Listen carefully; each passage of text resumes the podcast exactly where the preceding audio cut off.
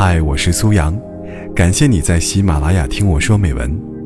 微信搜索“听美文”三个字，关注我的个人公众号，在那里可以获取每期录音的同步图文，同时也可以了解我更多。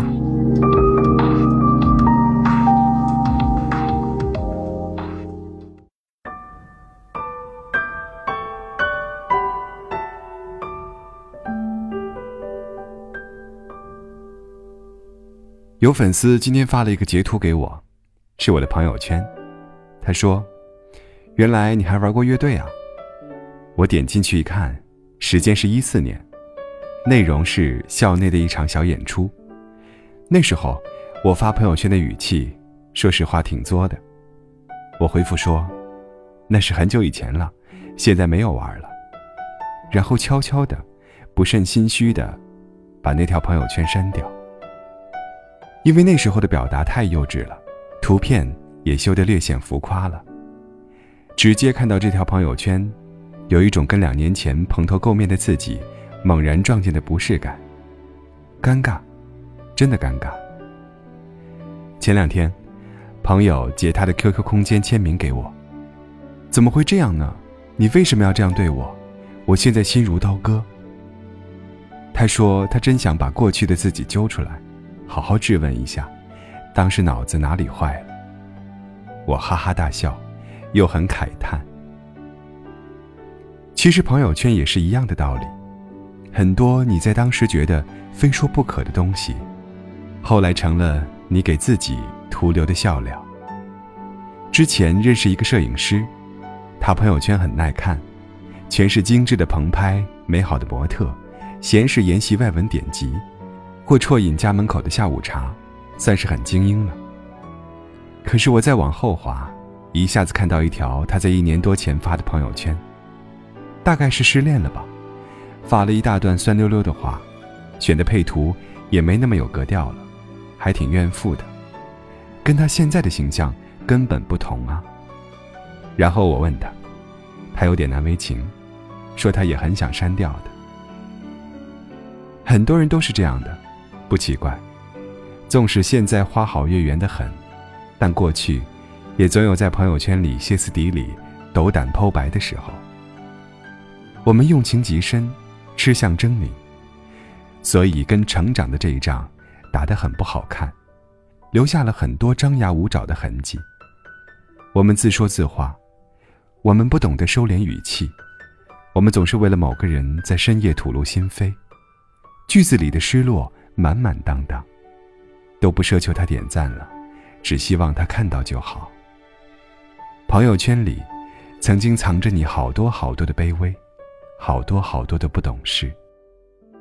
我的朋友圈里也有蛮多黑历史的，比如一时情绪失控后口诛笔伐的抱怨，比如眼界很窄的时候一丁点成绩就想锣鼓喧天，再比如低落的失恋时，絮絮叨叨。竖一地鸡皮疙瘩的情，都是些回头看来会万分尴尬的东西，所以我都删了。所以，再后来的朋友圈里的看客，没见过我失恋后发的凄凄惨惨，没见过我任何心碎的时刻，他们只知道我公允又克制，教姑娘们遇见爱人要巧妙用力，四两拨千斤。我闺蜜之前每次跟男友吵架。都会发满是戾气的朋友圈，但没几天就会删掉。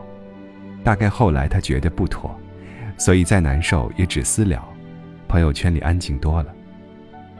我亲眼见证了她和男友度过了漫长痛苦的磨合期，所以在后来听到她的新朋友夸她，真是运气好啊，拥有这么完美的爱情，男俊女靓的，我心里都会唏嘘一阵。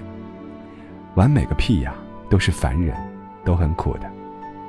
我跟你讲，不是没伤口，而是很多伤口啊，我们都很乖的舔舐好了。跟生活周旋多年，越来越计较吃相，发朋友圈都会掂量的，到底要怎么发，才能显示出我很牛又很云淡风轻的？真的，人人都有过好多吞苍蝇的时刻，但还是想在众生面前光鲜又轻盈。但偶尔。我还真挺想再看看删掉的那些朋友圈。我们都是趟过了很多心碎的，无数次人事倾轧，无数次掩面痛哭，而很多分崩离析的时刻，想大声尖叫的时刻，在你朋友圈里昙花一现，被后来终于走出来的你狠心删去。可那些绝望，你是真真切切的经历过呀。就像我认识的那个摄影师，他说，他也想把那些很哀怨、很不精英的朋友圈删掉，可是他舍不得。如果没有失恋，他不会走上摄影的道路，所以他特意把那些不体面的朋友圈留着，留作纪念。其实过去的那些痛苦，少一个，都不会成全今天的你。之前看张爱玲的传记。书里写她从海上来，事业顺遂，生活优渥，是个轻飘飘的天才。可我们不是，我们是普通人，我们要很艰难的跋涉过粗糙干裂的大地，才能听到一点点遥远的海声。而那些孤独跋涉时的伤口和眼泪，你其实忘不掉的，或者你以为忘了。可再翻看朋友圈，还是会历历在目的。但你知道，你不能久留的。人生海海，纵然荆棘里爬行，终究要自己好好学着担待痛苦。伤口，都再见吧。现在的我，要重新出发了。